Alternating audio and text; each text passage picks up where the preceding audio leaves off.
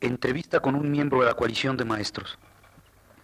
¿Quieres decirnos qué piensas de los problemas de dirección política que se ha planteado el movimiento y cuáles son los que va a plantearse? Bueno, mira, yo veo eh, las cosas más o menos en esta forma. El movimiento empezó hace ya casi mes y medio, se desenvolvió en forma casi anárquica, casi totalmente espontánea, existía eh, en forma muy vaga, en forma muy imprecisa en las conciencias de quienes estábamos participando del movimiento, una definición clara de lo que era el pliego petitorio, una definición muy poco eh, definida de lo que se perseguía y de lo que significaría esto dentro del contexto de la lucha social a nivel nacional. Sin embargo, eh, fue en el contacto con el pueblo, en la lucha en la calle, en el trabajo de las brigadas y de conversaciones que todos nosotros hemos estado sosteniendo desde hace ya casi 50 días, el sentido de, de la lucha, homogeneizándose una definición ideológica del significado de esta lucha, eh, y esto ha permitido que actualmente el Consejo Nacional de Huelga tenga una, una contextura mucho más homogénea, mucho más eh, armónica de lo que se tenía al principio. Ahora, eh, esto es natural, dado que quienes desde el principio participaban en el movimiento no correspondían a, una corriente de pensamiento, no correspondían a, una agrupación partidaria política eh, ya eh, definida, sino que surgían de los grupos más heterogéneos imaginables, ¿no? Se tenían desde vocacionales y prevocacionales, eh, de formación matemática o de formación médica o de formación de ciencias sociales, hasta los historiadores, hasta los literatos, hasta los dramaturgos, que de una u otra forma fueron incorporándose al movimiento. Ahora bien, eh, esta heterogeneidad de, los participantes conllevaba necesariamente la falta de una comprensión ideológica común con relación a la orientación del movimiento, con relación a eh, el sentido y la validez, el, el propósito y sobre todo la importancia de la lucha que se estaba llevando a cabo. Ahora, eh, creo yo que se ha superado ya esta fase de heterogeneidad, sin embargo todavía quedan en las conciencias de muchos alumnos e incluso algunos profesores eh, conceptos muy vagos, definiciones muy poco precisas, eh, relaciones que todavía distan mucho de corresponder con la realidad en cuanto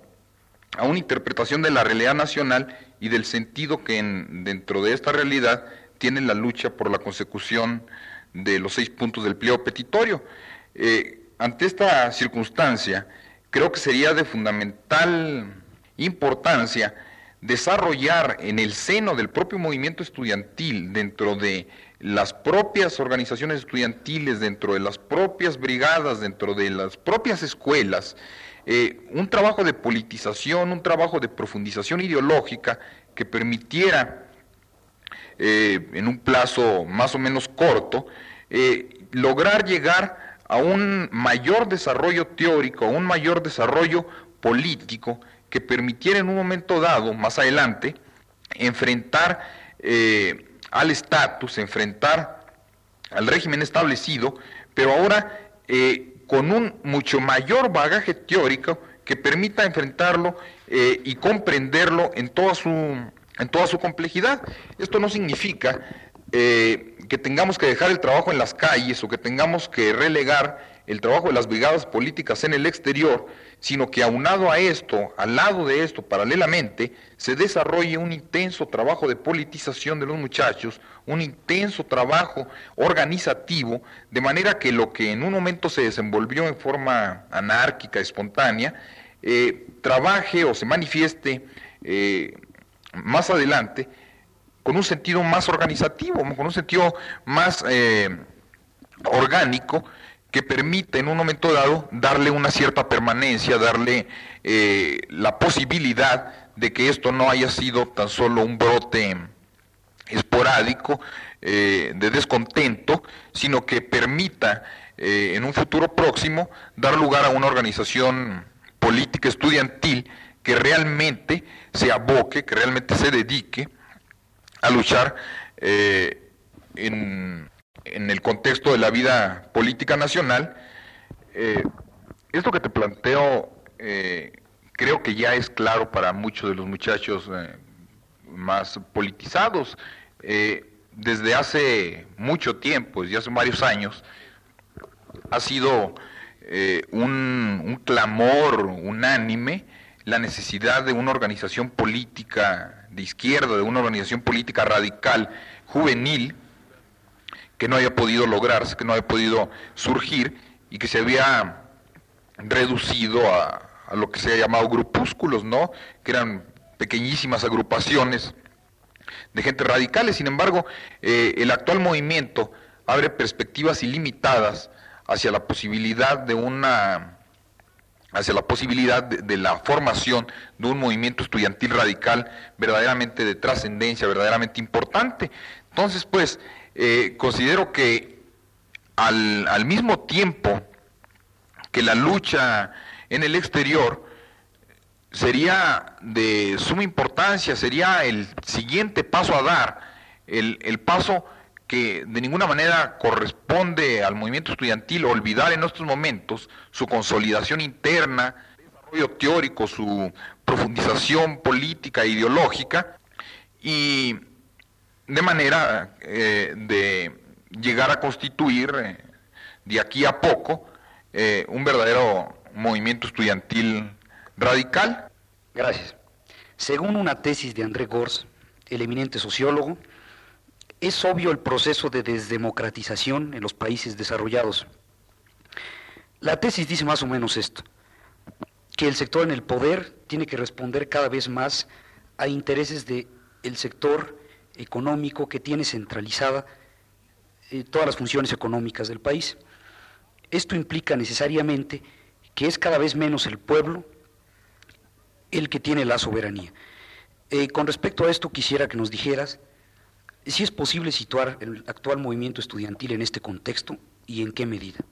Mira, sí, por supuesto. Yo considero que el actual movimiento estudiantil corresponde a este contexto. Necesariamente eh, lo que sucede en México, lo que está desenvolviéndose en estos momentos en la capital,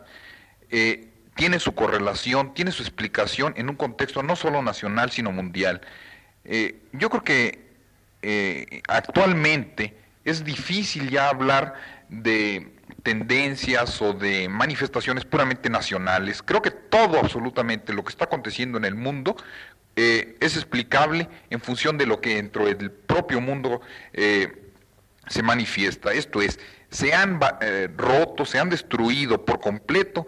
las diferencias nacionales, se han roto todas las fronteras y a partir de ahora estamos viviendo lo que se ha llamado historia universal. Mira, esto que tú señalas, eh, la tesis de Gors, es algo mucho, muy patente, es algo muy claro. Por un lado, eh, en los países capitalistas desarrollados hay un resurgimiento de la actividad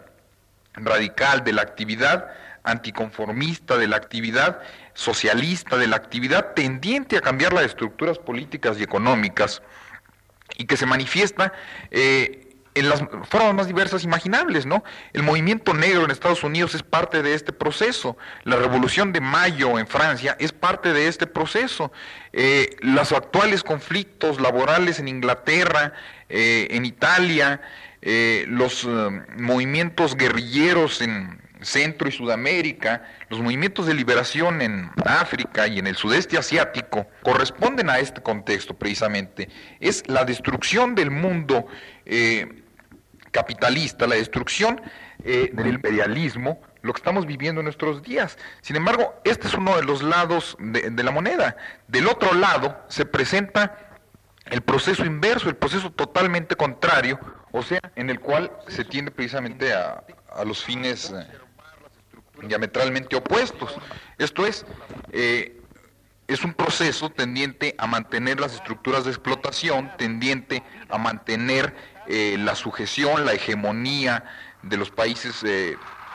imperialistas sobre los países del tercer mundo, sobre los países de África, de Asia y América Latina, eh, un proceso en el cual el imperialismo trata de consolidar y desarrollar al máximo sus posiciones, un proceso en el cual eh, todos aquellos regímenes más o menos liberales, más o menos democráticos, se ven aplastados por la fuerza del imperialismo y consecuentemente eh, esto se manifiesta en un clima que también hemos eh, observado desde hace varios años. Esto es, si tú recuerdas, por ejemplo, en los últimos cuatro o cinco años hemos, hemos observado 15 o 20 golpes de Estado, 15 o 20 cuartelazos, Ghana, Santo Domingo, Brasil, Argentina, Grecia, Indonesia, son parte de este proceso eh, de reaccionarización eh, del mundo. Ahora, eh, una vez más o menos definido en términos muy generales este proceso, cabe señalar cuáles son las alternativas, ¿no? Cabe señalar hacia dónde se orienta el movimiento en general. Es claro que estamos viviendo eh, los últimos años del imperialismo, pero el imperialismo no va a desaparecer sin dar la gran batalla. Y la gran batalla significa el consolidarse como estructura hegemónica mundial, el consolidarse como estructura fascista mundial. Ahora, eh, en este contexto, las posiciones intermedias, las posiciones eh, mediatizadas o eh, que pretenden mantenerse independientes, forzosamente van a ser aplastadas, forzosamente van a, ser destruidas. No hay sino dos caminos, ¿no? O, los países se orientan hacia la construcción eh, de regímenes socialistas, de sistemas socialistas, o, se integran en forma plena a la estructura del sistema imperialista mundial. Ahora bien, eh, a, este, a esta disyuntiva global, a esta disyuntiva mundial, no es ajeno de ninguna manera México. Con estos elementos, pues es posible eh, más o menos tratar de anticipar cuál habrá de ser el futuro próximo o el futuro político próximo de este país. Eh, es claro que las fuerzas de izquierda, que las fuerzas democráticas, que las fuerzas antigolpistas, eh, antigorilescas en este país no están organizadas en forma política, no están organizadas de manera que pudieran enfrentarse a la posibilidad del golpe de Estado y en cambio las fuerzas eh, reaccionarias, las fuerzas eh, favorecedoras del golpe de Estado, favorecedoras del régimen fascistoide, si lo están, por supuesto, como tienen el poder, están en mayor disponibilidad de llevar la orientación política del país hacia la derecha, hacia un régimen cada vez más antidemocrático, cada vez más antipopular. Eh, sin embargo, el actual movimiento eh, estudiantil eh, puso de manifiesto, puso de relieve la tremenda capacidad, la increíble potencialidad política, democrática, de izquierda que existe en el seno del pueblo mexicano. Eh, es cierto, es real que eh, esta potencialidad no se manifestó en todos los sectores sociales eh, interesados. los obreros no se manifestaron abiertamente, la clase media no se manifestó abiertamente, los sectores nacionalistas de la burguesía, si es que acaso existen, no se manifestaron abiertamente, pero, sin embargo, eh, el contexto amplio de la opinión pública nacional fue bastante, podemos decir, bastante eh, favorable al desarrollo de una perspectiva democrática, al desarrollo de una perspectiva en la cual se rechazara por principio cualquier alternativa fascistoide, cualquier posibilidad de golpe de Estado por parte de las fuerzas reaccionarias en este país. Ahora bien, eh, eso fue lo que aconteció eh, en esta ocasión. Eh, frente a la alternativa que ya he planteado, la disyuntiva abierta únicamente en dos términos, eh, cabría imaginar un, camino intermedio, la posibilidad de el reformismo o la posibilidad de la transformación paulatina de, de, las estructuras políticas y económicas de este país, cosa que a mi juicio, es bastante remota. Esto, eh, este tipo de transformación, este tipo de reformas, son únicamente conseguibles en la medida que la presión popular, que la fuerza política popular eh, organizada se manifiesta y se hace cargo de la dirección política de un país, ¿no? Pero eh, en el caso de que se tuviera esto, necesariamente no se orientaría hacia el reformismo, sino que se iría directamente hacia la transformación radical de las estructuras. Entonces, pues, eh, la posibilidad de, un cambio intermedio, de el cambio hacia un tercer camino eh, equidistante de los dos planteados originalmente, eh, parece bastante remoto. más remoto aún si consideramos que no existe en nuestro país eh, la organización política, la, el partido político, eh, con la fuerza suficiente como para lograr el tipo de reformas que en este país surgen y que de otra manera necesariamente conducen hacia el, hacia el estallido, hacia la explosión de la infinita o del infinito número de contradicciones eh, existentes en, en todo lo largo, en todo lo ancho de la estructura económica y social de este país. Entonces, pues, eh, la, la, perspectiva es clara, la perspectiva se nos abre eh, con toda precisión eh, para el futuro próximo y tenemos dos caminos, o la orientación popular, o la, orientación estudiantil, obrera, pequeño burguesa, hacia la construcción de un eh, sistema socialista eh, en este país o de plano el aplastamiento de estos grupos populares por las oligarquías en el poder, por la oligarquía gobernante, por los grupos de la gran burguesía industrial, de la gran burguesía financiera, de la gran burguesía comercial, vinculadas directamente al imperialismo, y tendríamos un tipo de régimen semejante a los que padecen en estos momentos eh, países como Brasil, países como Bolivia, países como Argentina. Eh, sin embargo, eh, incluso en caso de darse esta última posibilidad, el camino no estaría cerrado para la revolución. Al contrario, en estas circunstancias, el único camino ya abierto es el de la revolución.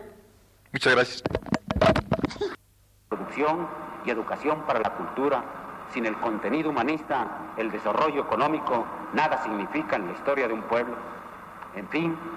la tarea consiste en desarrollar armónicamente todas las facultades del ser humano y fomentar en él a la vez el amor a la patria y la conciencia de la solidaridad internacional en la independencia y en la justicia. La meta es formar hombres, verdaderos hombres, a la vez libres y responsables.